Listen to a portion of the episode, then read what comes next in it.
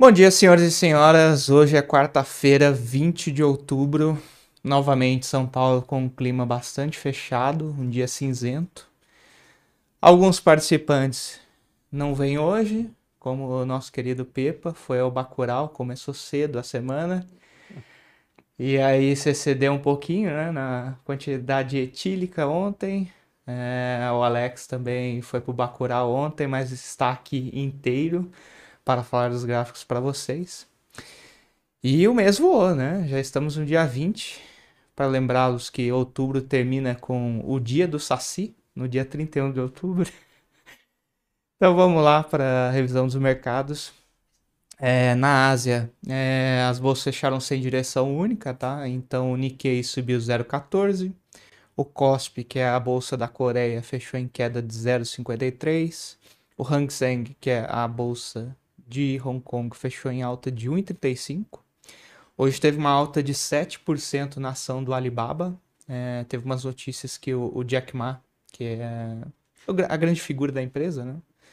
Tava nesse fim de semana na Espanha e por que que isso interessa, né? Basicamente o Jack Ma estava desaparecido, ninguém sabia se ele estava preso, né? Depois das críticas ao governo. Então, é, como ele apareceu aí nas praias espanholas, o pessoal sentiu um certo é, uma oportunidade, né, para comprar a ação. Xangai fechou em queda de 0,17, tá? É, na ação asiática, acho que tem é, o destaque que o Banco Central da China é, manteve as taxas de juros pelo 18º mês. Então, a de um ano continua em 2,85, né? Então, hoje, é, o... tem até um, uma brincadeira, né? Que dizem que o Banco Central da China é o Bundesbank, que é o Banco Central Alemão, né? Da minha geração. Porque nos anos 80 e 90, o Bundesbank era o, o, o grande conservador, né? Em termos de política monetária. E hoje está despontando a China, né? Então, enquanto todo mundo está imprimindo seus bilhões mensalmente, a China está lá quietinha, mantendo juros. E hoje teve uma notícia que o governo chinês está estudando formas de intervir no mercado de carvão. Os preços é, subiram bastante, né? Ontem uh, eles romperam a, a, faixa de 282 dólares. E como mais, quase metade da geração uh, elétrica na China é baseada em carvão, é, o pessoal está preocupado com essa pressão de custos né, sobre as usinas, então o governo está estudando formas de intervir no mercado. O carvão fechou numa leve queda na bolsa de Zhengzhou, que é o, o grande benchmark para eles lá. Tá? Na Europa, uh, stocks sobe 0,10, Paris cai 0,05, DAX de Frankfurt cai, é, sobe 0,12 e ah, na Inglaterra, 0,05 de queda, em Moscou, 0,25 negativo, tá? Hoje está bem dividido, né? Não tem uma direção muito única, mesmo as quedas são bem pequenas, né? não dá nem para dizer que é uma queda, é praticamente estabilidade. estabilidade né? Hoje teve alguns balanços na, na zona do euro. É, a Nestlé foi quem foi muito bem, né? Até revisou para cima o guidance de vendas. Mas teve algumas empresas como a AkzoNobel e a ASML, que é uma empresa de semicondutores que tiveram balanços ruins. Então, a temporada de balanços na Europa não está tão pujante quanto nos Estados Unidos.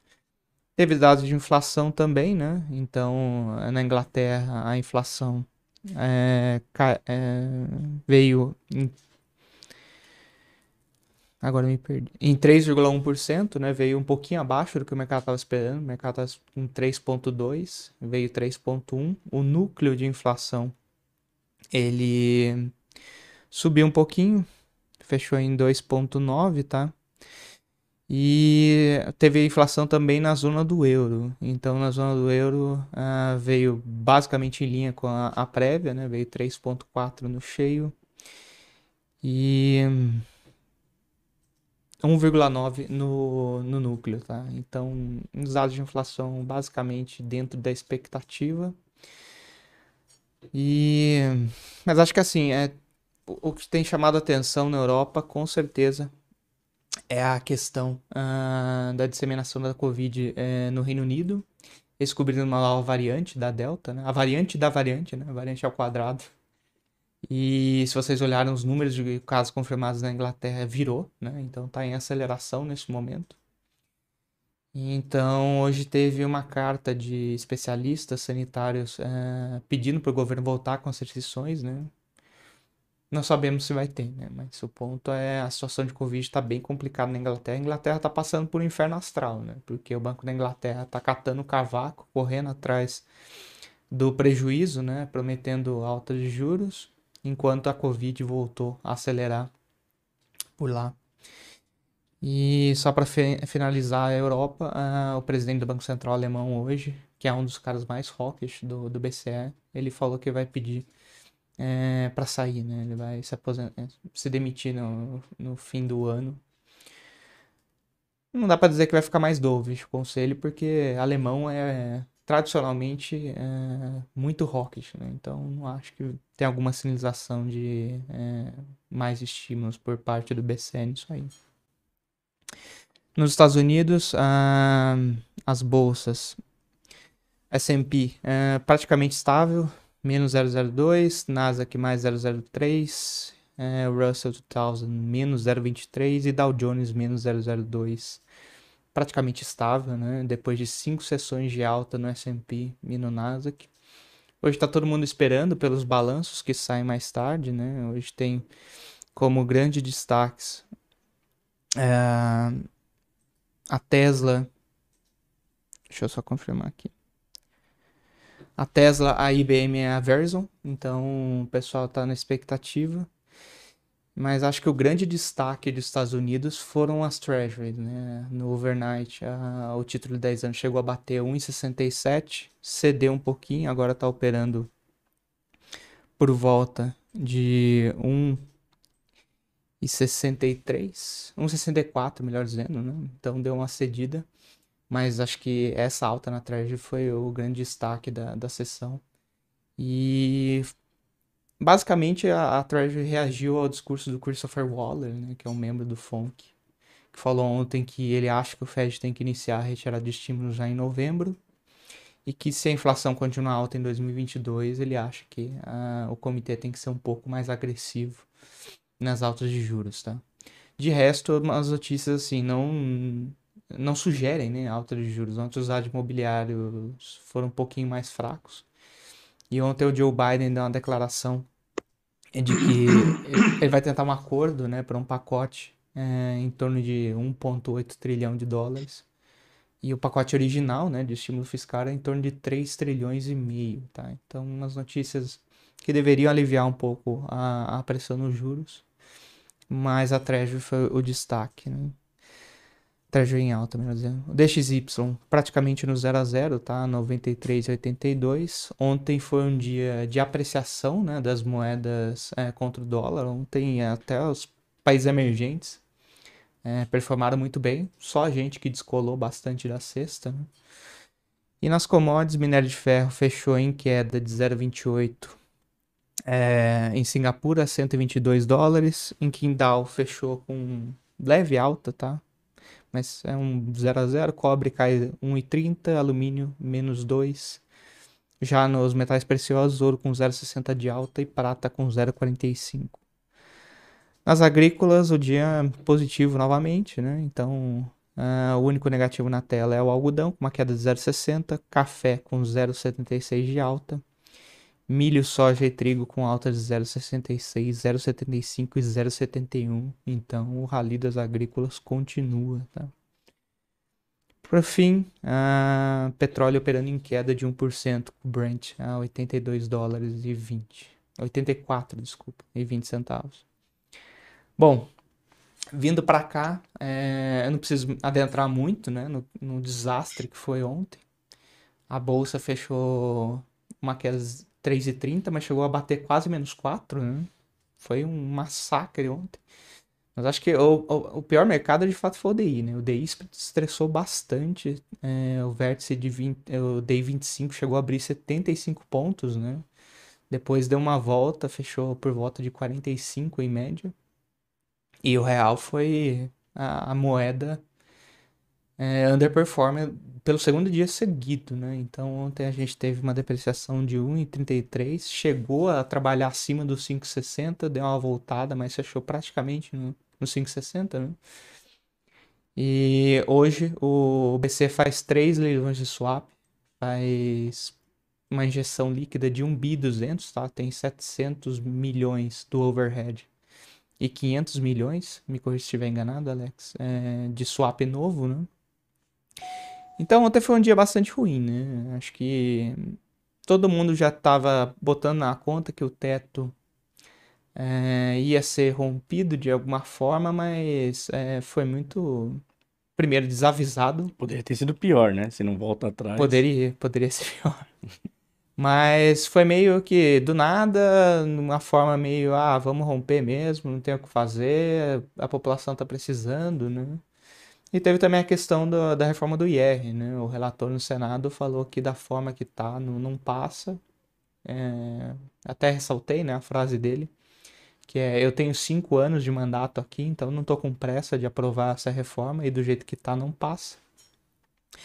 E aí hoje, é, de fato, a gente teve em confirmação, né? Hoje tem uma notícia na Folha de São Paulo falando que uh, no Senado a reforma do imposto de renda já é dada como, como vencida, né? Que não vai passar. Enfim, as notícias fiscal não vou nem me alongar muito aqui, né? Mas notícias muito ruins e por isso a performance péssima de ontem. Pro dia, tá? Ah, hoje tem os balanços, né? Que eu já tinha destacado. Principalmente o pessoal vai estar de olho na Tesla e da IBM. E acho que é isso, tá? Nada muito relevante. Alex, por favor, tome, tome as rédeas do processo. Bom dia, Nicolas. Bom dia a todos que nos assistem por aqui. É realmente um dia ontem bem complicado no dólar, é, principalmente, né? O dólar ele tem essa essa dinâmica de quando aperta, é, quando aperta o cinto, a galera primeiro ativo, né? Que corre para para se proteger e, e também para usar como seguro é o, é o dólar, é o ativo que mais é, responde a esse cenário de aversão a risco. Um risk-off pesado ontem mesmo. É, o DI teve um giro monstruoso, perto do que ele está acostumado a, a ter de negociação diária. E agora o gráfico ficou, da parte técnica, né, o gráfico ficou é, deixando um topo no diário, coloquei aqui para vocês o diário, mas né, para ele realmente confirmar esse topo, ele precisa trabalhar. Deixa eu pegar aqui o meu. Para ele confirmar esse topo, ele precisa agora começar a trabalhar abaixo dessa linha aí de 5600, 5595, tá? E caso ele comece a ganhar essa região dos 5600, ele tem tudo para vir buscar essa linha né, de cima né, do canal de alta a linha de retorno aí no, no, no canal de alta e pode ficar bem complicado caso, caso o cenário né, acabe se deteriorando mais e ativando aí mais compras acima dessa, dessa linha do canalzinho de alta que está se formando no diário, tá? Ontem ele deixou pelo segundo dia consecutivo é, volume bem considerável de, de, de alta, né? Dois candles diários de alta. Não tem sinal de cansaço no gráfico. A gente vê as médias, tanto a média mais curta como a intermediária, se, se distanciando uma da outra e apontando para cima, né? se distanciando aí da média de 200. E um cenário é, bem comprador. Tá? Então precisamos acompanhar como vai se desenrolar toda a questão interna, tá? Justamente para a gente ver onde que a gente pode ter um ponto de alívio. O fato é que na caso né, o mercado deseje fazer uma, uma correção, caso é que a gente tenha uma outra linha, tá? Pegando aqui os dois topos é, anteriores a esse dia de ontem, e ele pode justamente vir para fazer, deixa eu pegar aqui, para ele fazer esse teste nesse, nessa linha e tentar fazer um, um movimento um pouco maior de compra, né? Caso ele não, caso ele não confirme e acabe trabalhando e perdendo essa, perdendo essa outra linha, juntando os topos anteriores, ela pode vir nesse outro ponto que hoje está no 5474 e depois buscar a LTA um pouco mais abaixo, tá pessoal? Dos contratos em aberto, antes de eu partir para o índice, dos contratos em aberto, teve uma movimentação muito forte ontem do institucional local, tá? Eu acredito que boa parte disso também por conta do movimento do DI. Fundo local comprou 45 mil contratos, tá? um volume considerável. É, banco vendeu 24 mil e o gringo não residente praticamente 3 mil contratos vendidos, então uma posição, é, uma participação do investidor não, res, não residente muito mais de giro, né? mas o investidor, é, o fundo local, o investidor institucional é, nacional, comprou um volume considerável. Do DI, aquilo que eu já havia comentado, um volume monstruoso de negociação, para vocês terem uma ideia, ele costuma negociar 1,5 bi, ontem negociou perto de 6 bi, né? então um volume é, bem acima do, do, do, negocio, do que ele está acostumado a negociar. É, destaque para bancos, compraram 247 mil contratos, perto ali de 248. Pessoa jurídica não financeira vendeu 125 mil contratos e o investidor institucional nacional, os fundos locais, venderam 100 mil contratos. Tá? Na ponta aqui já do índice, o consolidado, né, pessoal que, que, que tem aí o índice padrão e o mini índice, destaque também para pessoa jurídica não financeira, vendeu 29 mil contratos. Fundo local comprou 13 mil contratos.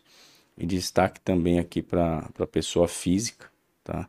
Comprou 15 mil contratos. Então, é, boa parte aí também das vendas da pessoa jurídica não financeira absorvida aí por fundo local e pessoa física, tá? Uma, um ponto bem, ponto bem curioso. Agora, voltando da parte técnica, né, no, voltando para os gráficos, pegar aqui o índice. O índice, ele, ele ontem, ele perdeu aquela, aquele canalzinho de alta que a gente estava comentando já logo de manhã, né? Ele já abriu com um gap de baixa. E também, tá, pessoal, deixando aí, se distanciando desse canalzinho de alta e da média de 200, deixou a média de 200 lá em cima, no 114 224. Esse é o gráfico de 15 minutos. Se a gente for olhar no diário, tá? Se a gente for olhar no diário, ele ainda é, acabou fechando muito próximo da média intermediária, média de 20, tá? E agora ele também não pode perder essa região, tá? Porque essa região aqui dos 112, 111, 111 800 Caso confirme essa perda, ele tem tudo para vir buscar essa região aqui de baixo, que é a região do fundo duplo. Tá? Então é preciso também que algumas médias também confirmem essa, esse cenário de reversão aqui, de, de, de, de, perda ali do canal de alta, querendo acelerar para baixo, para a gente poder ver de repente o mercado apontando e buscar esses objetivos da média aqui de, do, fundo, do fundo duplo de 107,800, tá? Para o lado um pouco mais é, otimista, a gente precisa que ele comece a trabalhar acima dessa média aqui de nove períodos, a média mais curta, e acelerar talvez um movimento para tentar buscar primeiro a região tá, de 114,400, para depois a gente pensar nos alvos que estavam trabalhando anteriores, né, que é o 115,500, e depois pensar nessa média nessa, nessa outra resistência de 117 e 300, 117 700, tá bom, pessoal? Então é um mercado é, bem, desafi bem desafiador, tá? É, o cenário local se destoando bem do, até do, do cenário internacional, quando tem uma melhora ou uma, uma simples, um mercado de simples lateralização lá fora, a gente acaba performando mal, e, e acompanhar. Tem, tem, os dados, né, tem os swaps, vamos ver como que o mercado vai interpretar o resultado dos swaps é, e principalmente como vai se comportar os DIs. Eu acho que grande parte é, do mercado está olhando para o comportamento do DI e é um, é um ativo que pode é, adicionar mais risco no contrato de câmbio, caso ele comece a, a, a estressar também, e aí a gente pode ter o efeito de contaminação. Aí eu acho que bolsa é, acaba sendo prejudicada também, penalizada também, caso aconteça o, um movimento de continuação de pior, dado as notícias em relação ao Auxílio Brasil, aos ruídos políticos e ainda mais aos é, ruídos fiscais. Tá bom, pessoal? Tá ótimo, Alex. É, só antes da gente continuar aqui, é, teve uma pergunta do capitalista selvagem é, com relação a ano de eleição, né? Se a tendência do dólar é para cima.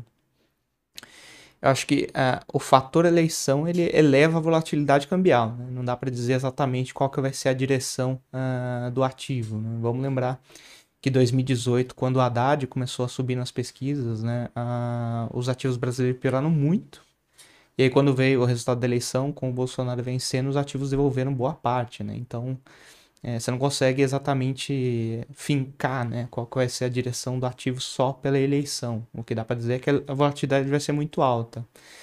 Mas, assim, é, vai ser difícil o dólar ceder ano que vem, porque a gente vai ter um ano de crescimento muito baixo. E provavelmente o, o, Federal Reserve vai começar a reduzir estímulos. Né? Então, quando o Banco Central americano começa a retirar liquidez do mercado, começa a ter repatriação de recursos. Né? Então, é, acho que ano que vem é um ano é, de força do dólar. Tá? Então, acho que é, vai ser um ano ainda de dólares em patamares elevados. Bom, vou pedir para o Roberto entrar na conversa. É, Roberto, você nos escuta?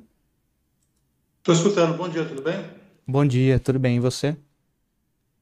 Não, acho que é exatamente isso. Quer dizer, é, um dia que nem ontem é, deixa mais claro é, do que nunca a necessidade de diversificação internacional. Né?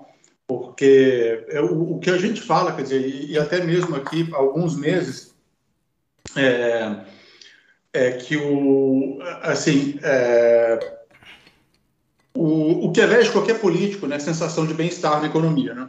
Uhum. É, elege o político ou, é, ou como é que fala, ou, ou reprova, né, ou traz oposição, né? Sim. E, e aí, quer dizer, olhando, é, olhando a situação hoje, quer dizer, é, a, situa a sensação de bem-estar é, na economia combinada com, dizer, a, basicamente o seguinte, o, o, a popularidade que o governo quer ou que precisa ter para se reeleger de forma competitiva, não cabe, é, são inconsistentes tanto com, a, com, a, é, com, com, o espaço do orçamento quanto com, com a economia.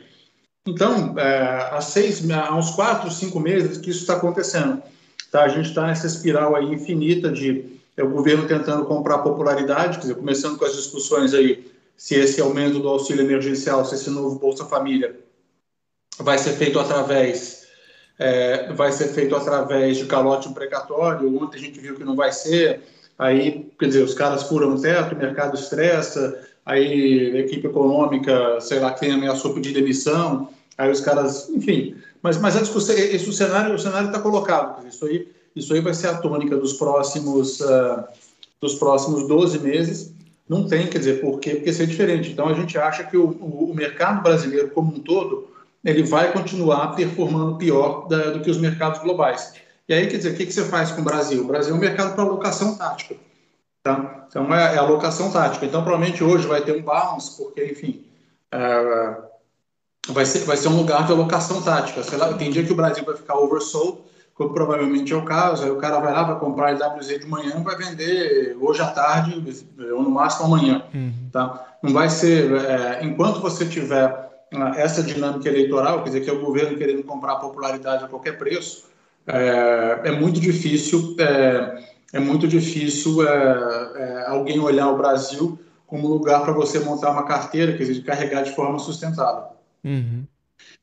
É, e, e, assim, as pessoas, é, quem, quem, acha que tem alguma chance do, da chamada terceira via ir para o segundo turno, é, assim, isso é um delírio completo. Dizer, eu acho que o Lula já está no segundo turno. Dizer, a segunda via pode, a terceira via, é o que eu falo, dizer, o Lula não ir para o segundo turno, né?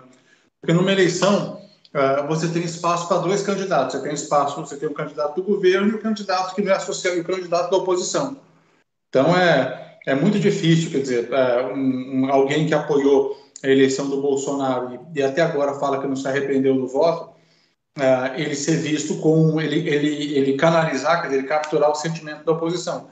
Então, vai, vai, ser essa dinâmica toda. Então, o que a gente é, tem reforçado é exatamente isso: é, é, é a diversificação internacional. Uhum. É, o.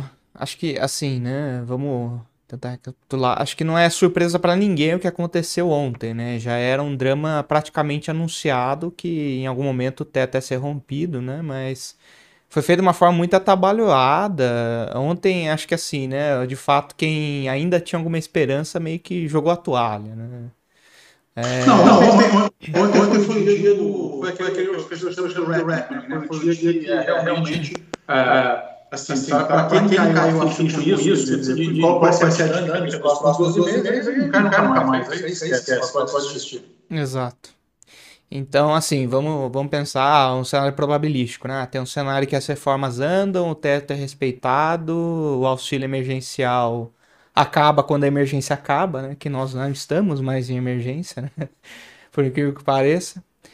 E tem um outro cenário em que, ah, de fato, a gente tem essa deterioração fiscal e aí é, se instala uma dinâmica de reprecificação do cenário brasileiro por piora do fiscal, né?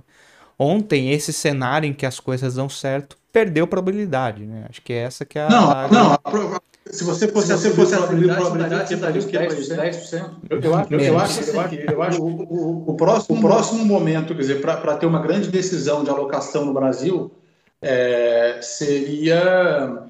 É, vai ser quando ficar claro o que, que o próximo governo vai fazer.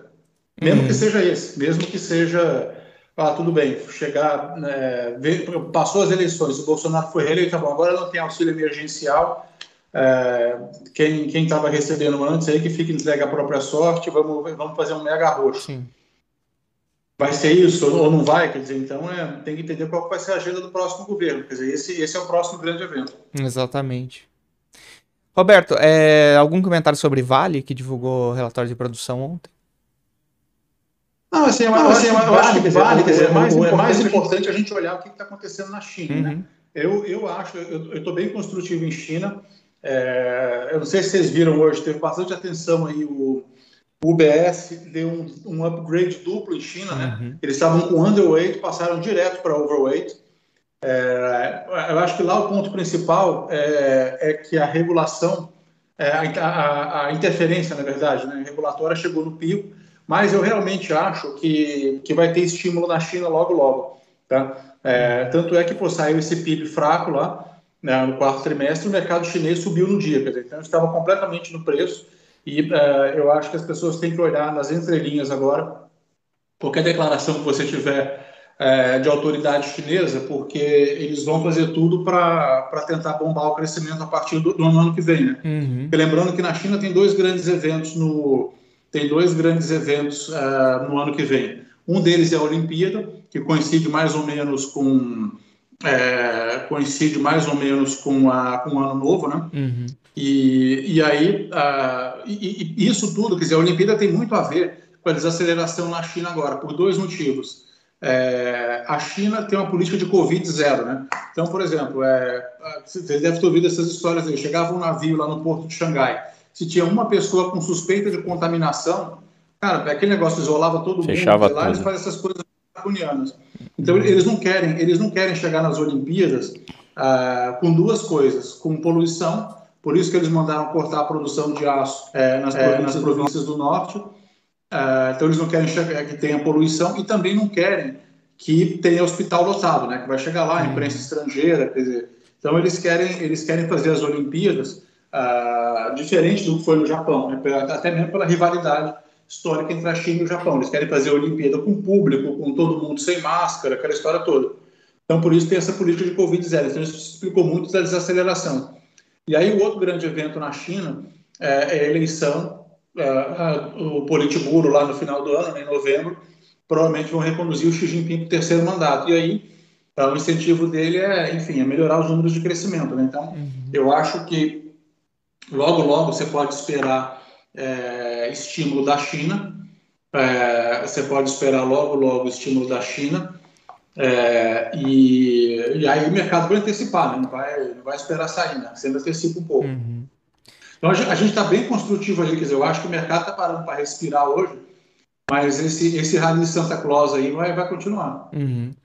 Você não acha que pode ter uma mudança na, na liderança das bolsas? Porque a, a bolsa China está muito descontada, né? E nos Estados Unidos ainda está num nível bastante acho, elevado. Vai acontecer. Eu acho que, eu acho que o, nos Estados Unidos o SEC não vai subir tanto, uhum. vai, vai meio que dar uma barrigada. É, acho que os bancos vão subir bem. Você vê o que a gente escreveu sobre o balanço dos bancos americanos. É, os bancos estão cheios de caixa, uh, quer dizer, com aquele, aquele a loan to deposit ratio se quiser olhar o contrário também, mas estão com, com excesso de depósito em relação a empréstimo é, muito grande, então, é, e, e, a economia está melhorando com a curva subindo. Né? Uhum. Então, é, os bancos acho que tem, tem tudo para arrebentar no que vem.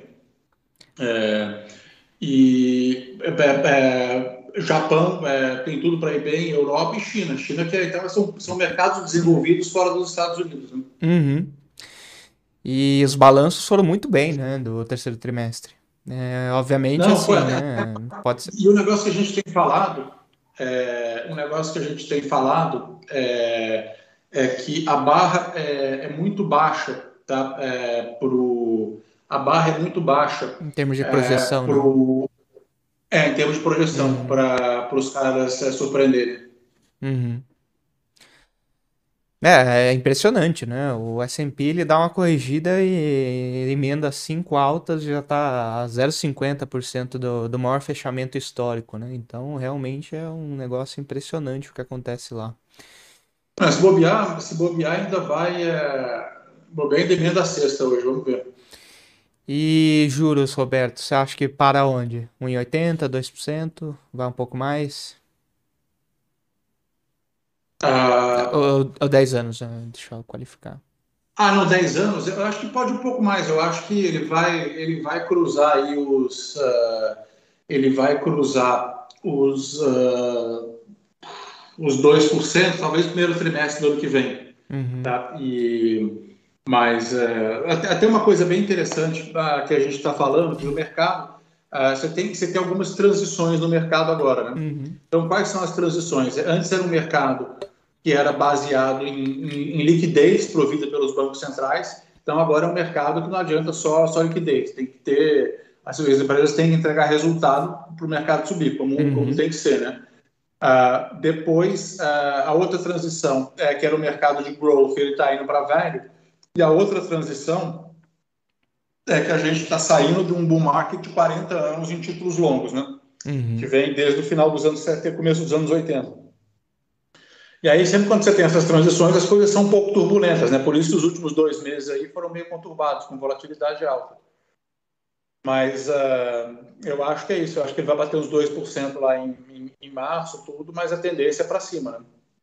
Vamos, vamos ver como é que estão abrindo os futuros aqui? Vamos lá, Alex, você consegue? Bom, aqui o, o, o mini dólar ele chegou. Ah, não, não, Brasil. Oi? No Brasil, como é que tá?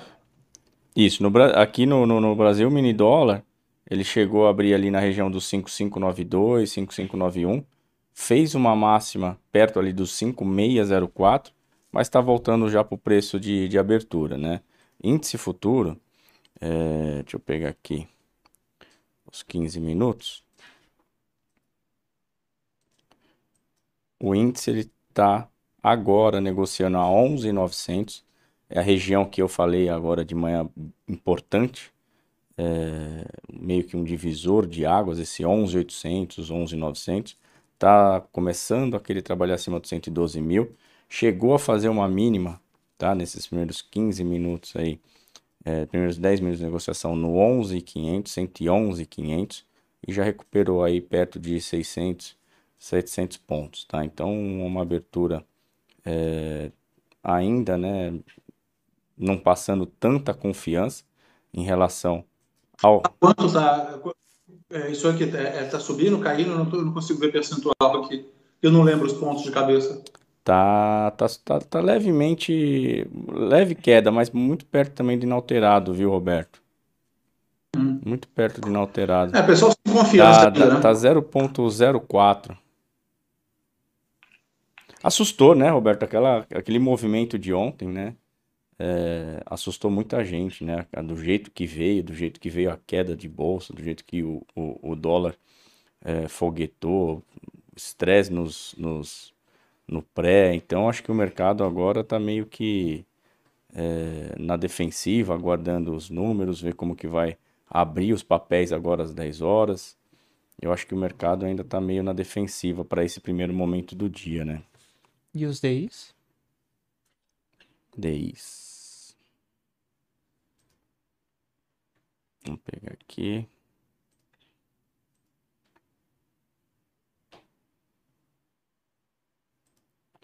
Os DIs eu tenho aqui F22, né, janeiro 22, 0,47 de alta, 7,62. Janeiro 20.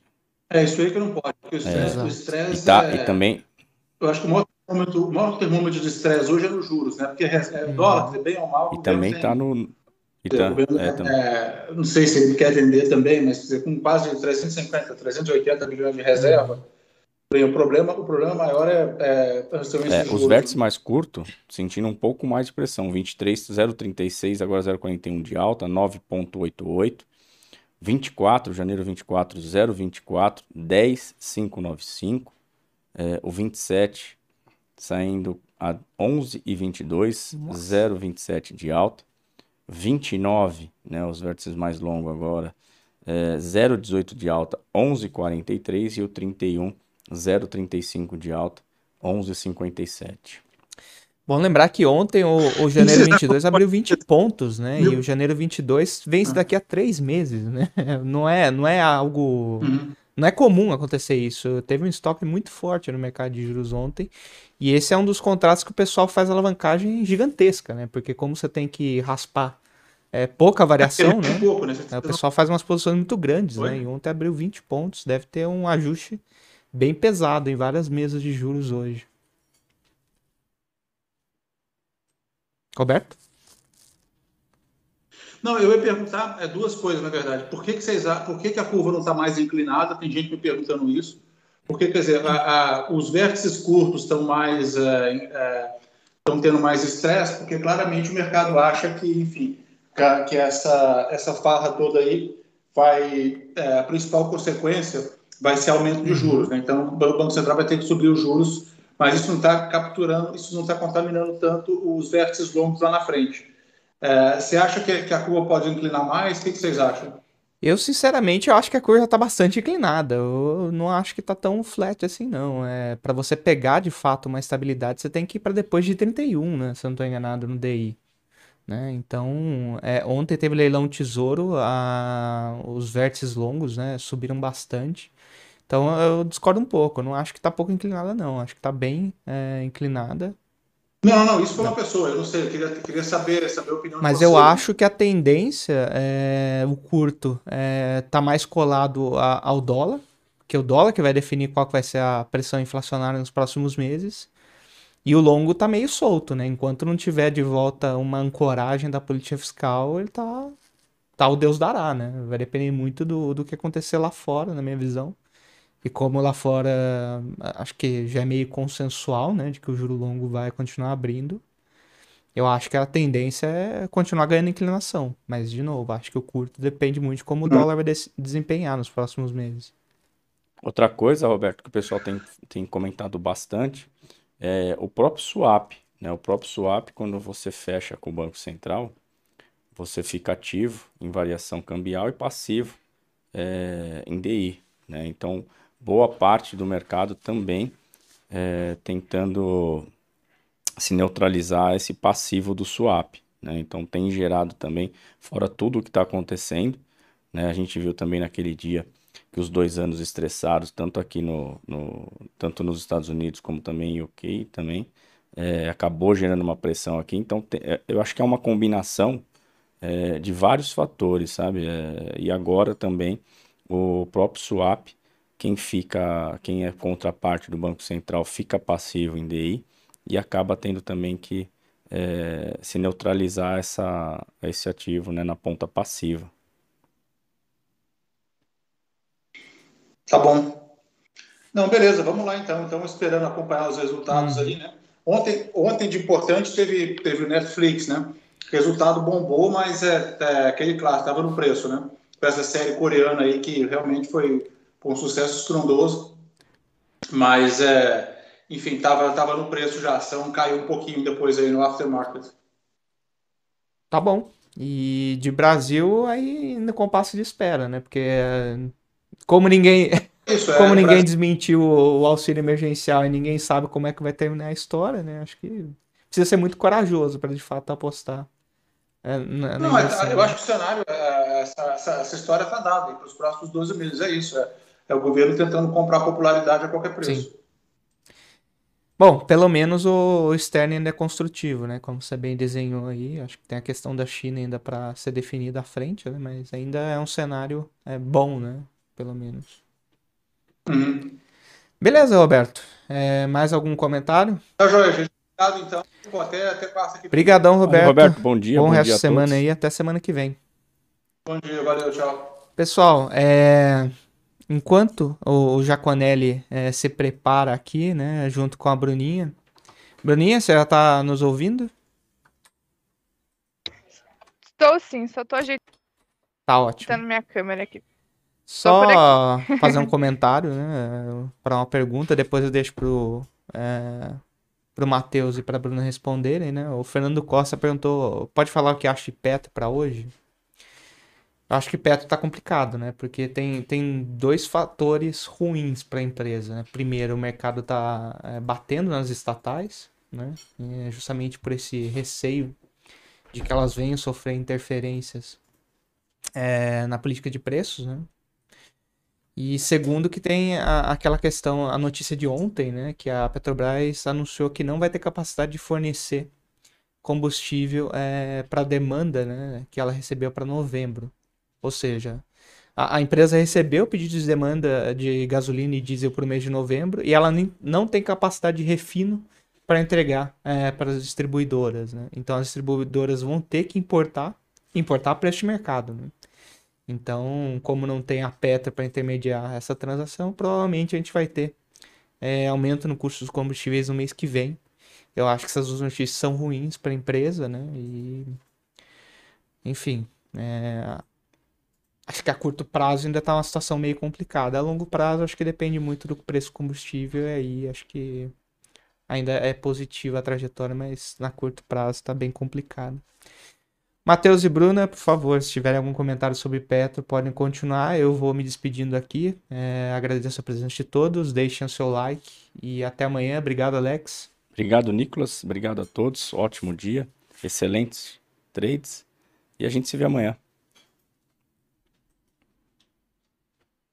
Excelente. Valeu, pessoal. Nicolas e Alex. Agora nós seguimos aqui, eu e o senhor Matheus Giaconelli, vamos comentar um pouquinho sobre o noticiário corporativo para o dia, né? E depois respondemos algumas perguntas de vocês aí em relação às demais companhias. Deixa eu aqui o meu, a minha tela já. Em relação a ah, não, já tô Petrobras, aqui, já. É... Tá por aí, Matheus? Já tô, já tô. Tava só confirmando aqui, mas Barba já deu conta de tudo aqui, já fortaleceu. Bom dia a todos. Deixa, é, já, já cheguei cortando a Bruna mesmo, né? Brincadeira. Bom dia. Depois a gente Bom comenta dia, aqui. Bom dia. Depois a gente comenta aqui o corporativo. Vou deixar a Bruna continuar aí, turma. Não, só, só para finalizar o comentário em relação a Petro, né, que o Nicolas estava respondendo uma dúvida sobre Petrobras, e graficamente tem um suporte nesse 28 reais a Petro que chegou a romper essa, essa região que era uma resistência, né? Agora atua como suporte. Ontem foi o nível das mínimas ali do dia. Vamos monitorar ao longo do pregão de hoje se o ativo vai segurar nesse suporte. Se perder os 28, aí eu vejo que Petro pode voltar lá para o 24,35, que seria um próximo nível de suporte para a Petrobras, tá? Bom, então pode ser, acredito que já possa seguir aí, Matheus, com noticiário corporativo para o dia. O que temos para hoje? Ah, só continuando aí sobre Petro, tá? É, depois do pregão hoje, a gente tem algumas prévias, né? Uns dados de venda da Petrobras, então é bom ficar é, atento a isso, tá bom? Sai ali no dentro do site dela, lá, na relação com os investidores. Vou compartilhar a tela aqui com vocês. Boa. É. Vamos aqui. Petrobras RI. Vamos lá. Então vocês podem entrar aqui. Visão geral, ações, serviços ao investidor. Cadê o calendário aqui? Não, vamos voltar aqui em calendário. Central de resultados. Contado. Coloca aqui calendário. Então, é... Pô, eles não colocaram aqui no. Dia 28, dia 20. Eles não colocaram aqui na, na agenda, né? Mas tá para hoje. Aqui o esse, essa prévia é de vendas, mas o dado é, digamos assim, um balanço mesmo, vem no dia 28, tá? Isso também é importante para a gente certo. olhar como a empresa ela tá desempenhando, tá bom? Mas os riscos de hoje envolvendo Petrobras são, são esses, tá? O, o Nicolas ele falou aqui, realmente é, são coisas que influenciam negativamente a companhia. É, tem que ficar atento uh, não só a Petrobras, mas outras empresas também do, do setor público, tá? É, agora, outras notícias aí que a gente viu ao longo desde ontem, aí principalmente é, à noite, tá? É, a Eletrobras, ela trouxe aqui e divulgou via fator relevante. É, tinha um pessoal que sempre perguntava, né? É, ela falou aqui é, que informava os acionistas em geral complemento do comunicado do dia 18, que recebeu um, um ofício informando é, que o Conselho de Programas de Parcerias de Investimentos foi aprovado. Então, é, é basicamente é a modelagem da desestatização da, Petro, da Eletrobras, tá? Eletrobras. Da Eletrobras. Então, para quem queria ver novidades de Eletrobras, de privatização, tá aí a coisa andando. Já foi confirmado como vai ser essa modelagem dela, tá? É, hoje de manhã já saiu mais outro Uh, só para a gente não, não, mudar de assunto, ó, hoje, de manhã, hoje de manhãzinha, exatamente hoje de manhãzinha, é, via fator relevante também, ela informou aqui é, é relacionado quase o mesmo assunto, mas está relacionado ao Conselho Nacional de Pesquisa Energética. Então, uma reunião sobre os parâmetros que devem ser utilizados para a definição do preço de energia elétrica que serão produzidos na usina termonuclear de Angra 3, tá? Então, mais uma notícia aí, mas falando sobre como vai ser negociado a questão dos preços de energia, tá? É, então, está relacionado ao Conselho Nacional de Política Energética. Então, não tem muita coisa, assim, um fato relevante, mas só ela falando, já anunciando aí que vão ser definidos os parâmetros, tá? Para a proposta aí de, de, de geração de energia é, nessa tele, tele, é, termoelétrica, termoelétrica. Tá bom, turma? Deu um trava-língua aqui. Agora, outros dados aqui, outras de empresas importantes. Eu passo só pelas mais importantes, tá?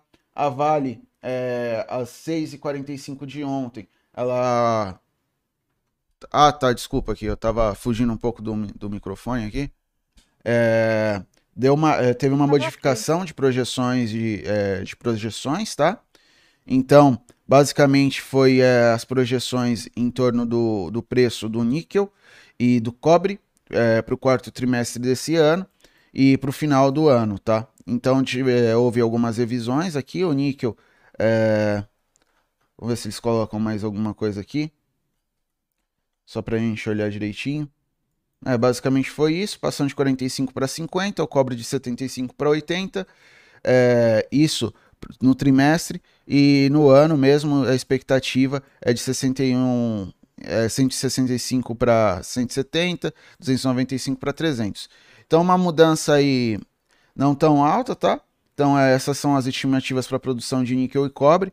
É, vale lembrar que apesar do minério de ferro estar tá caindo, ter todos esses problemas, é, a gente vem é, observando o preço do cobre subindo, tá? E geralmente é, ele, esse, o aumento do preço do cobre está relacionado, geralmente ele sobe antes que o, que o minério de ferro, tá? A gente viu essa queda no minério de ferro, tem essas perspectivas negativas para agora, mas principalmente pensando no começo do ano que vem, a gente pode ter uma volta do minério de ferro até por conta dos jogos é, lá em Pequim, os jogos de inverno, tá? Então é uma coisa para a gente prestar atenção que pode ser algum tipo de sinalização, principalmente pensando é, é, exante, né? Então, uma, é uma, digamos assim, é um dado que pode ser preditivo para outra commodity, principalmente pensando no cobre, tá bom? É, vamos lá, mais outras informações importantes de empresas. Uh, teve ontem à noite também, depois do pregão, de novo informação sobre é, aquisição da Nelway por parte da, da B3, tá? Então é, é, é, um fato relevante aqui, mas a gente já tinha conversado sobre isso, né? Saiu um pouco mais tarde novamente. É, falando que ainda está sujeito a condições é, do CAD, né? O CAD ele pode trazer aí alguma, algum parecer em relação a isso, tá? Mas é, pra, praticamente um pouco mais do mesmo, tá? É, que a gente viu ontem. Ah, ver outras empresas aqui, vamos ver o que saiu hoje. Saiu notícia aqui da CSN, né? Siderúrgica Nacional. É, basicamente ela captando recurso de terceiro, tá? Então, debênture, quando a gente lembra lá da estrutura de capital, uh, pegar um pegar um PowerPoint. Tananã, ou um punch. Vamos nesse aqui. Acho que vai dar certo. Então, quando você tem a estrutura de capital da empresa, você tem isso aqui.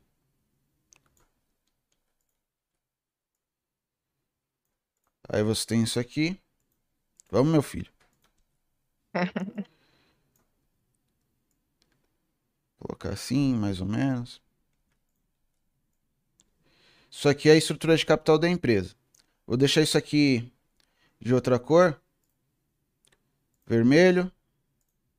Isso aqui vai ser um outro tom de vermelho. Isso aqui vai ser verde.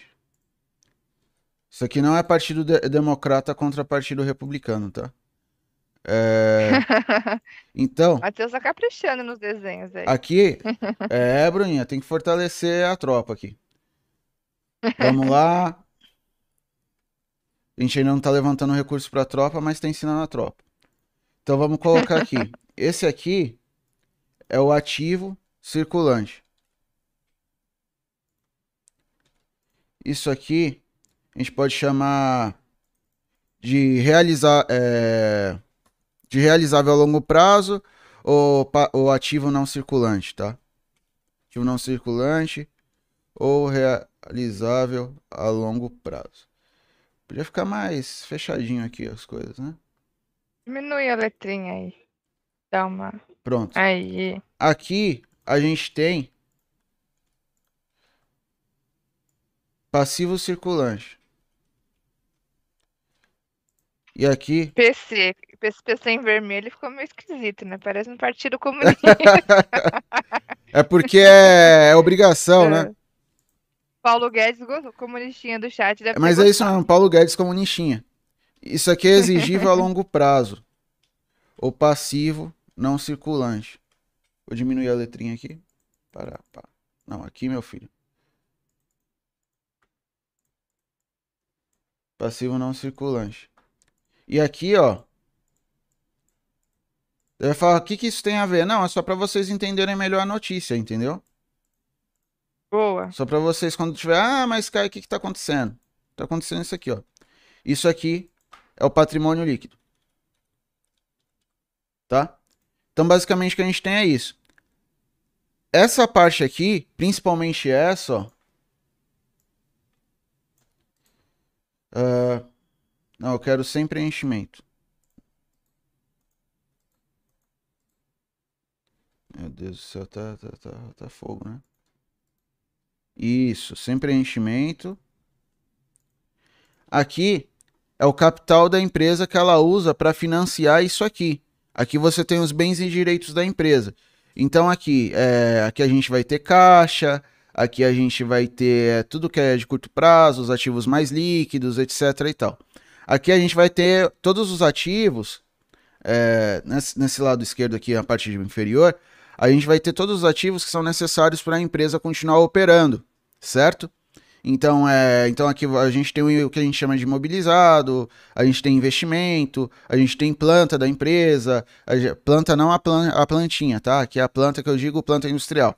É, todas essas coisas, imóveis, por aí vai. Aqui no passivo circulante, a gente tem fornecedores de curto prazo, obrigações de curto prazo, dívidas de curto prazo, tudo que também está relacionado aí o capital de giro da empresa. Então, capital de giro líquido, basicamente, é o ativo circulante líquido, menos o passivo circulante líquido. É, não, passivo circulante menos o passivo circulante, que dá o, o, o caixa líquido da empresa, né? É o capital de giro líquido, que vai é, ajudar a empresa a, a se, se financiar, a fazer suas coisas de curto prazo.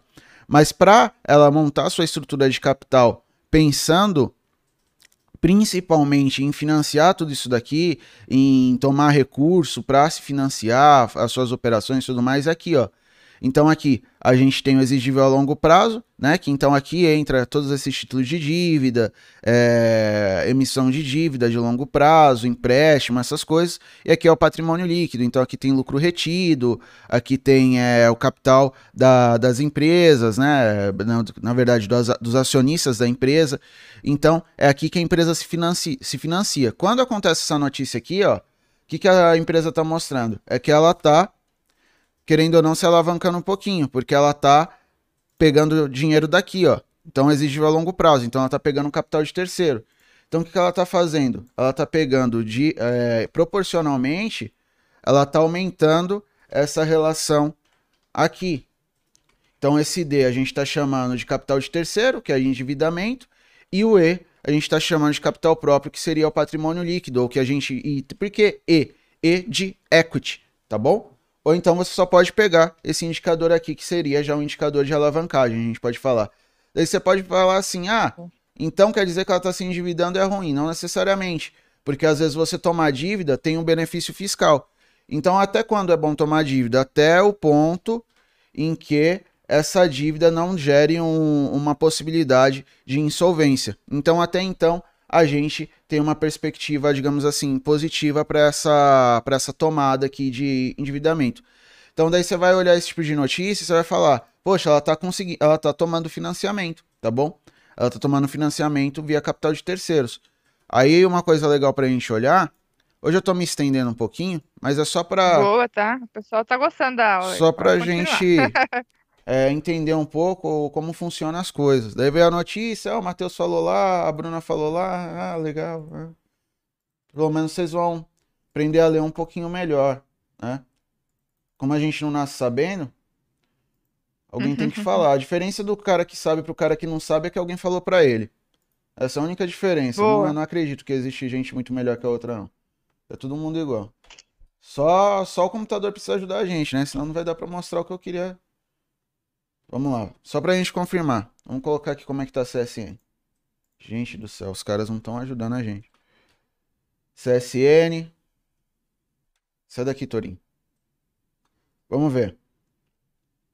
Ó, pra ela não tá ruim, ó. Ela tem a dívida líquida em relação. Relação EBIT pequenininha, ó. Dívida líquida em relação ao patrimônio líquido menor que 1. Então ela tá tomando dívida, dado a estrutura que ela já tem, não tá sendo uma coisa ruim, ó. Quando a gente pega esse liquidez corrente aqui, ó, é, agora pensando mais a curto prazo, essa relação aqui, cadê? Essa relação aqui, ó, ativo, o que que era aquilo lá? Era ativo dividido pelo passivo circulante. Então ela tem uma, ela consegue pagar tudo no curto prazo bonitinho. Esse outro indicador, esse outro indicador aqui, ó, é dívida líquida. Não é totalmente aquela dívida, porque aqui está substituindo caixa, tá? É, tá subtraindo caixa. Uh, mas, mas já é um, digamos assim, um indicador importante, já dá para ter uma noção boa. Então a dívida líquida em relação ao patrimônio líquido também é baixo. Então não tem problema ela tá tomando dívida lá. Quando você olhar, poxa, tá tomando dívida, ah, tá se endividando, não necessariamente é ruim, tá bom? Então essa é a notícia para a CSN. Então ela está aí pegando aí algumas debêntures para financiar seus projetos, financiar suas coisas, tá bom? Vamos lá, mais notícias. Energias do Brasil. Listagem das companhias da Latbex. Saiu agora há pouco isso. É agora há pouco. É, então aqui é o fato relevante. Nossa, bonito o negócio dela. Pena que não é tão organizado. É, fato relevante, dia 13. É, na verdade, já está confirmando um fato relevante do dia 13, né? A continuidade. Ela está falando que as ações ordinárias da companhia serão habilitadas para negociação a partir do dia 27 de outubro. É, sob o código de X de XENBR. Então, basicamente, é uma empresa que faz parte do grupo e vai estar disponível aí para negociação, tá? É um segmento. A Bolsa de Madrid. Isso, vai estar é... vai estar sendo negociado lá na Bolsa, na Bolsa de Madrid, né? Então, basicamente, eu acho que de notícia corporativa, tem, é... pensando aqui no, nos fatos relevantes, etc., é isso que a gente tem de mais importante. Vou dar só uma olhada aqui no. Uma olhada no olho vai ser ótimo. Mas dá uma verificada no olho aqui do broadcast. Vamos ver se fique de olho no Petrobras, olha Petrobras Carrefour. Petrobras aqui a gente já falou, tem uma notícia aqui de Carrefour. Ah, cadê de Carrefour aqui? Positivo. Ali, as vendas do grupo Carrefour. Isso. É, tá falando que as, é, ah, a prévia de vendas delas, né? Ainda não foi auditado isso aqui, tá? Então ainda é uma prévia ainda que a gente precisa. Pera aí. É, o Igor ele faz uma, uma questão aqui. Se digitar na frente de uma pessoa já é difícil, imagina mexer no PowerPoint na frente de centenas. Não entendi, mas obrigado. É um elogio. Ah, obrigado, obrigado, Igor. Você é o cara. É... Então vamos lá. Então aqui ela estava falando que as vendas atingiram 20,8 bilhões, né? É, no terceiro tri de 2021. Foi uma alta de 7,7 em relação ao mesmo período do ano passado. Ela desconsiderou aqui as vendas de gasolina, tá? É, o resultado foram puxados basicamente pelo atacadão, que teve alta é, de 14,3% no, no período. Então, aí um dado bacana aí para Carrefour, né? Aumentando as vendas. É, vamos ver aqui, tem mais algumas aqui que é interessante da Rumo. É, que a Rumo ela tem uma disputa por novos trechos ferroviários, né? Ela foi a, na, na justiça para tentar paralisar o processo de autorização das ferrovias pela empresa VLI, que coincide com o mesmo segmento da, da, da Rumo.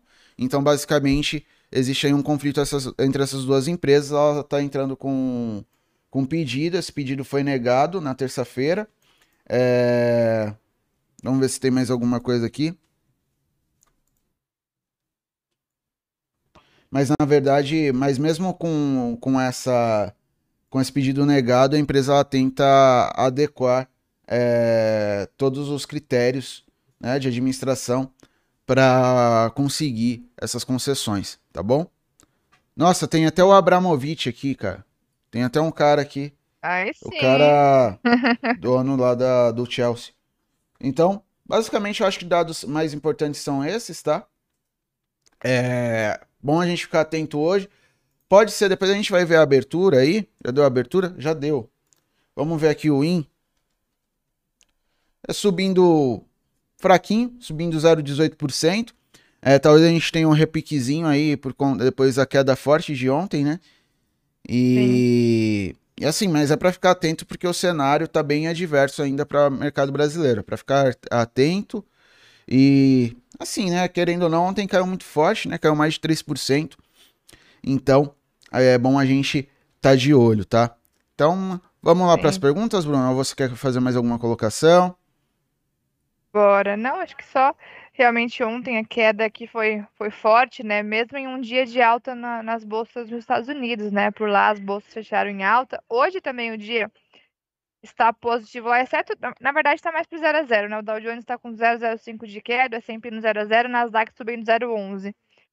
Mas aqui realmente depois dessa queda de 3% de ontem, é esperado alguma recuperação, né? Vamos ficar de olho aí e o próprio índice à vista tem um suporte importante nos 110 mil pontos aí que veio testar de novo, né? A gente estava na expectativa de que o Ibov pudesse romper o 114 e começar algum tipo de recuperação, mas a bolsa mais uma vez aí é, andou junto com essa dete deterioração do, do, cenário fiscal por aqui, né? E acabou voltando para o teste de suporte.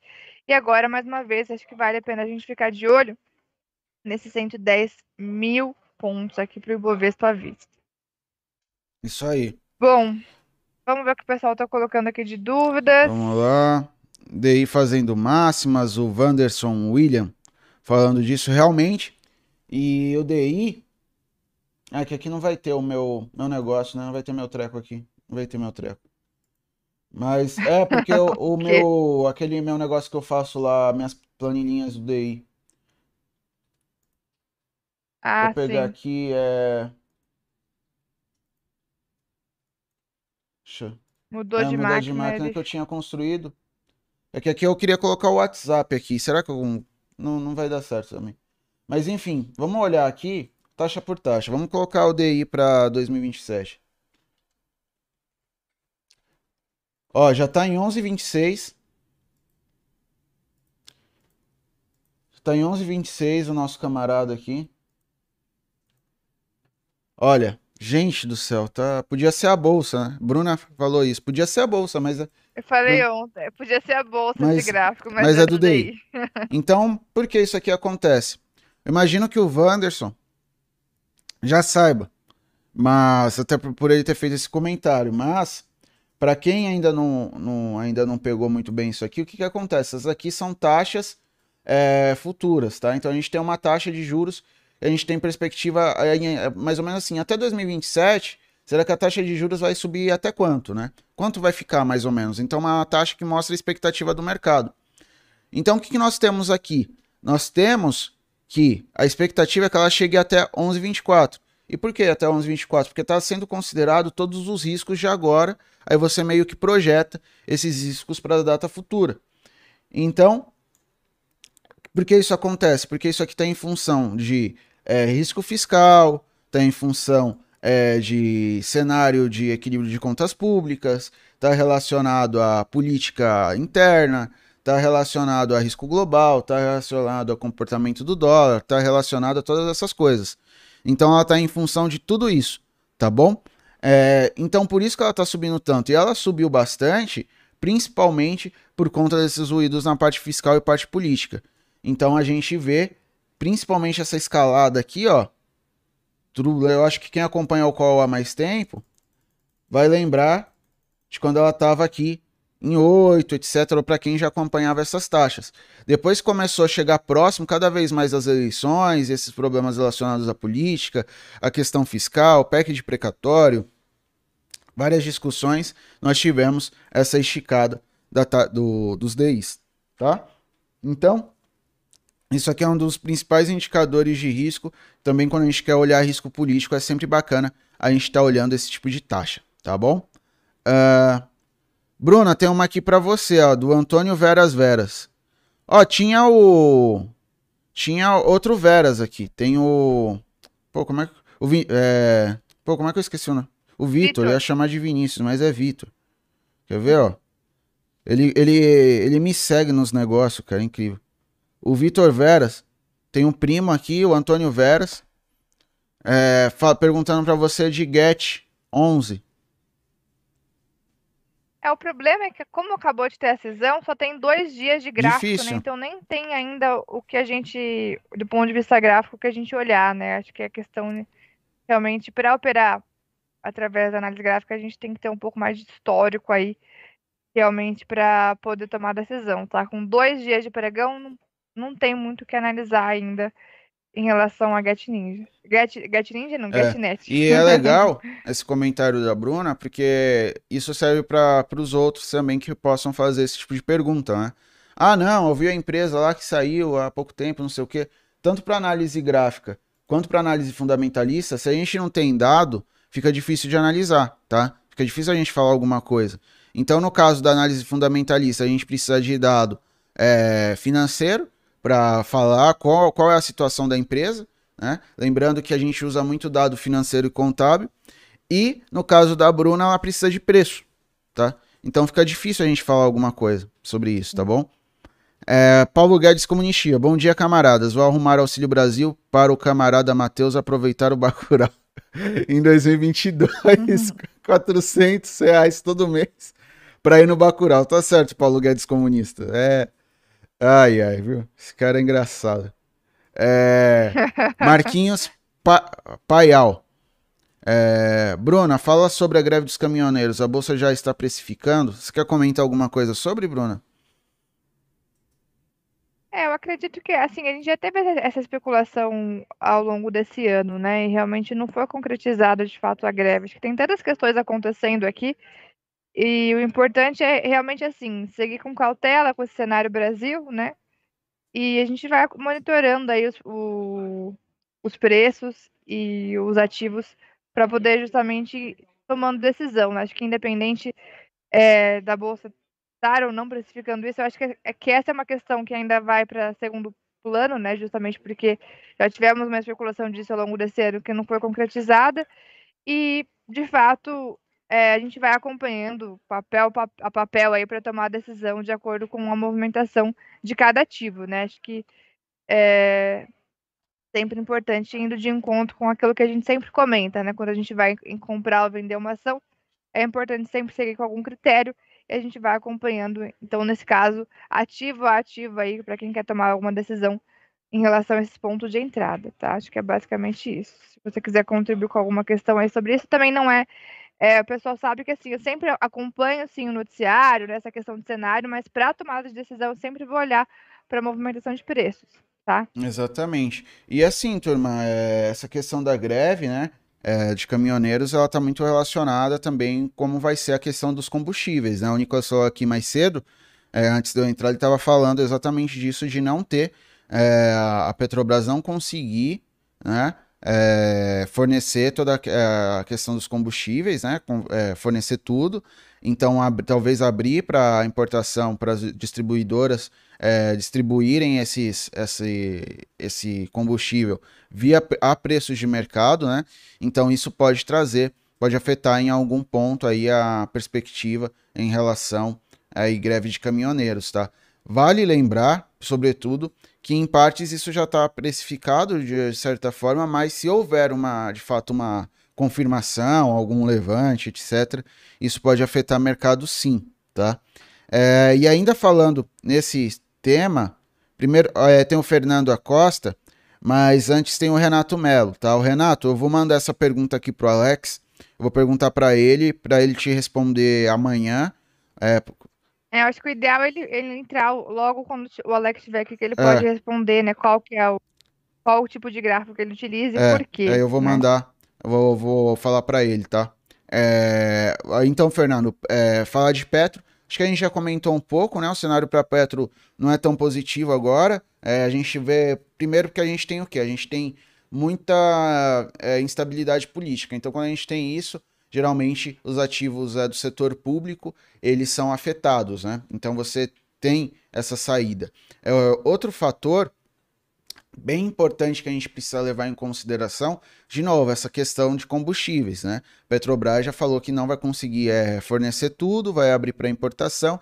Pode ser que isso gere algum tipo de intervenção dentro da Petrobras, então o cenário agora é um pouco cauteloso para a Petrobras, tá? Lembrando que hoje tem prévia de vendas da Petrobras, então também é bom olhar, um, olhar isso, tá? É, a gente viu é, um tempo atrás aí a alta da Petrobras, né? Tava bem descontada a PetroRio tá, tinha subido bastante, aí muita gente acabou fazendo essa mudança, essa transição de PetroRio para Petrobras, buscando um ativo um pouco mais descontado, aproveitando a alta nos preços do petróleo, mas nós temos essa questão interna que afeta bastante Petrobras, tá bom?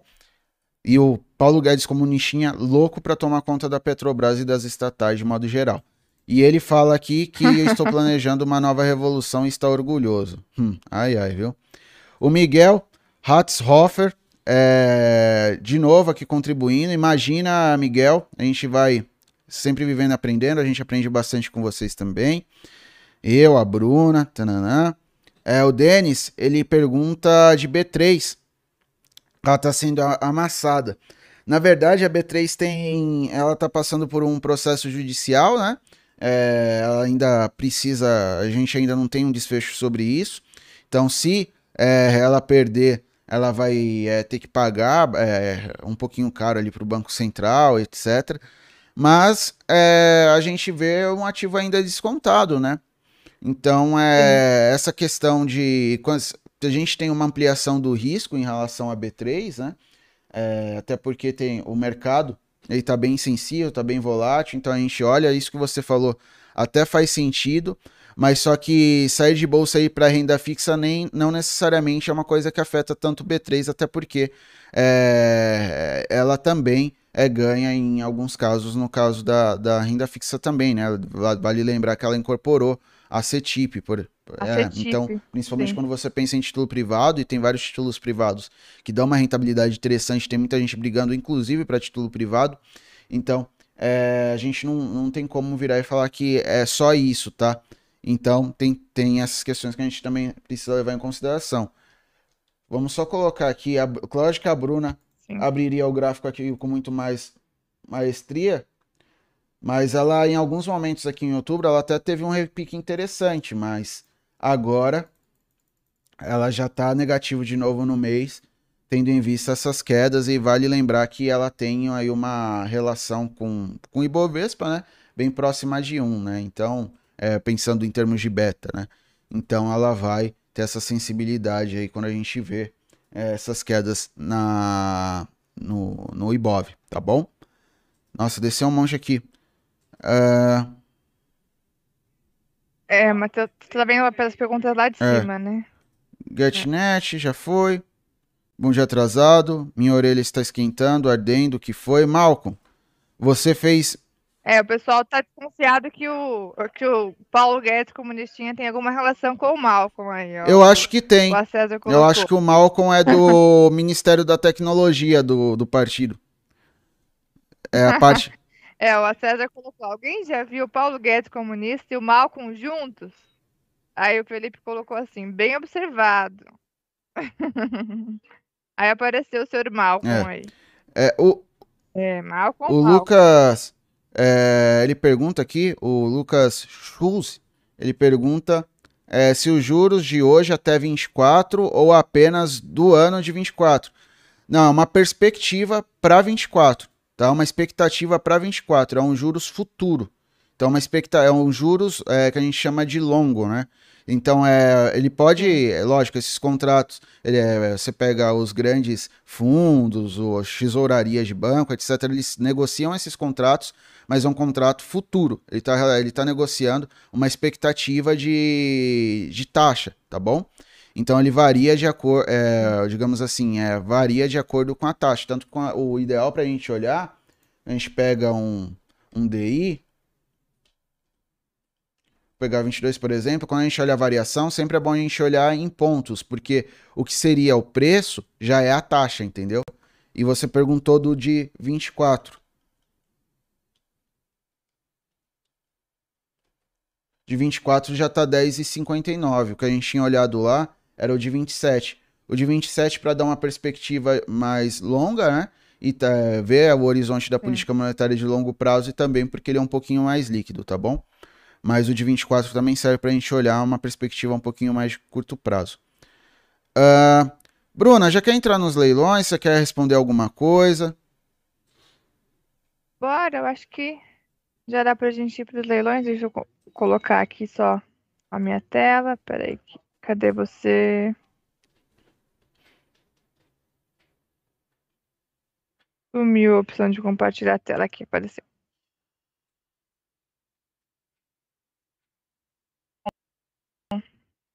É, acho que dessa, dessas questões mais recentes, até sobre B3, que o pessoal tinha colocado mais cedo, é interessante. Hoje no leilão o B3 está bem forte, está subindo um pouco mais de 2%.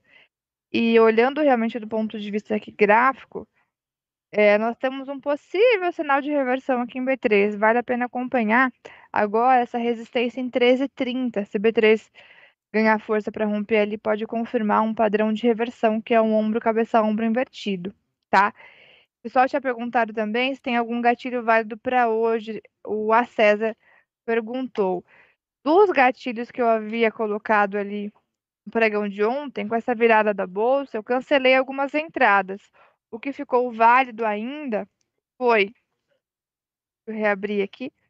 O que ficou válido ainda foi SLC e Bradespar, tá? Dos gatilhos de ontem, SLC acima de 50,01 e Bradespar acima de 55 e 51, tá? Os demais eu cancelei justamente pela movimentação, lembrando que a entrada é somente na, na confirmação, né, do, do, do gatilho, né? Quando o ativo busca realmente o gatilho, se não buscar, não entramos ali nas operações, tá? Então, essa é e Bradespar, vejo que ainda dá para a gente acompanhar. Bom, em relação a, aos leilões, né, já, já podemos começar a dar uma olhada aqui. Hoje, começando pelos papéis com maior peso no Ibov, ó, Vale está subindo 0,62, Petrobras está subindo 0,86, Itaú subindo 1,68 aparentemente um dia de recuperação aqui para a Bolsa. Bradesco está subindo 1,80. Banco do Brasil, 2% de alta. Agora, vamos dar uma olhadinha nos papéis da carteira? É. Já falamos de Itaú, né? Com alta de 1,68. Então vamos lá, vamos para Porto Porto Seguro. Seguro. Porto Seguro subindo 0,5%. É, vamos pegar aqui para ficar mais fácil. Porto Seguro e VVB11. VVB. 0 a 0, VVB11, ETF do S&P. Fleury. Fleury subindo 0,63, JBS 0 a 0. Aliás, uma briga boa em R$ 39,00 para JBS agora. Prio 0 a 0 também, Prio que também subiu forte aí nos últimos pregões, começou agora uma realização. B3, como nós já falamos, agora aumentou a, a, a força da alta aqui, hein? Já com 3 de alta no leilão. Um negócio B3. Tô de Bruno, olho. pode falar, Bruna. Desculpa. Não, é, não, tô de olho no rompimento do 13,30 aqui em B3. Tem um. Desculpa só interromper rapidinho. É que a B3, eu tava, enquanto você estava falando, eu dei uma procuradinha. E além da Nelway, ela investiu em mais uma empresa no ramo de inteligência artificial. É uma empresa chamada Pismo. Pismo. Então ah, ela. sim. Serviço Isso, financeiro em nuvem é, tá aqui, então né? ela tá, tá forte nessa, nessa, nessa área aí. Sim. O mercado Gostou. gostou, né? Aparentemente o mercado gostou. 3 de alta, B3 no leilão. De olho porque tem um sinalzinho de reversão bem interessante, tá? Bom, continuando com os papéis da carteira, ó, a Ambev está subindo 0,40, Rumo 0,46 e Maxion 0 a 0. Boa. Tá.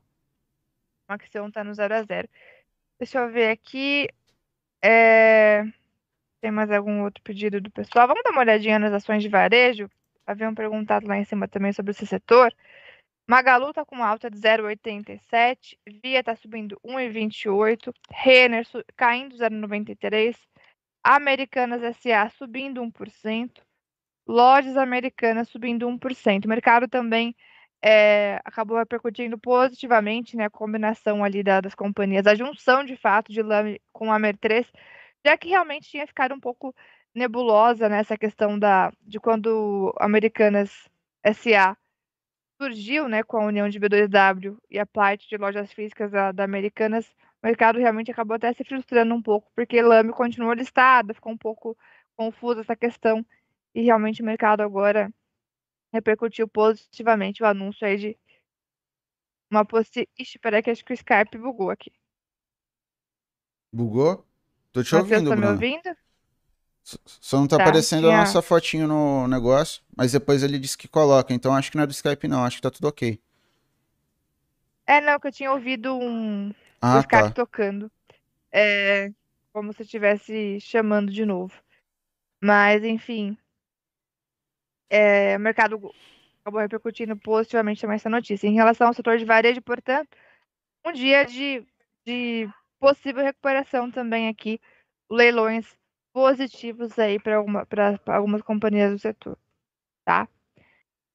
É, tem uma pergunta só, cadê? Que eu tinha visto aqui. Quem perguntou o que, que era DI? Era o, o Conrado. Conrado Isso. Neto, né?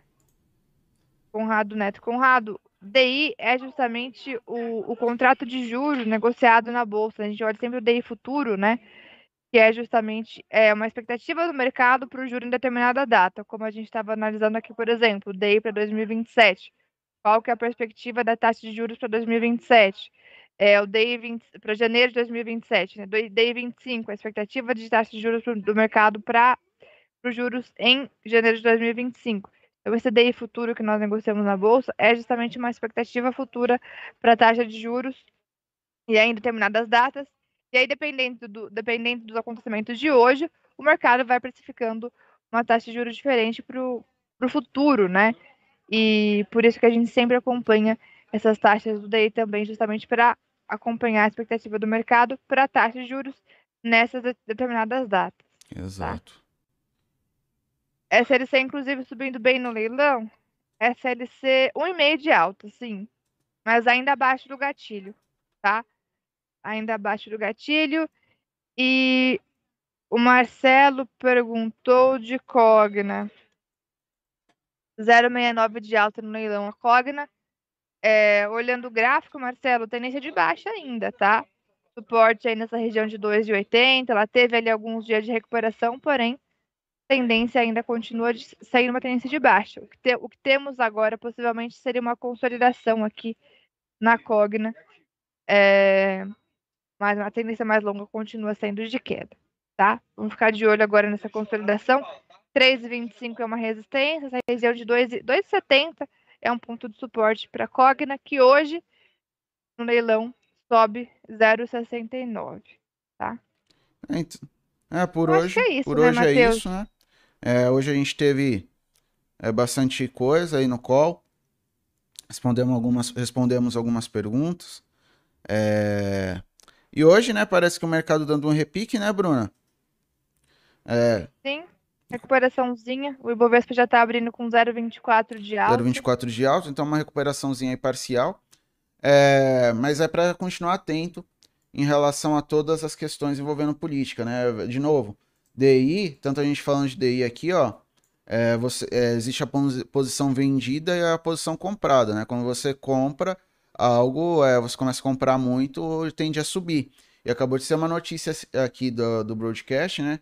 Mostrando que os estrangeiros eles estão reduzindo a posição vendida é, em taxa de juros aqui no, no Brasil, né? Então, aí a, a gente já tem uma perspectiva aí de, de que os riscos ainda estão no radar mesmo com esse repique. Então, bom prestar atenção, é, operar com cuidado, né? E é bom, né?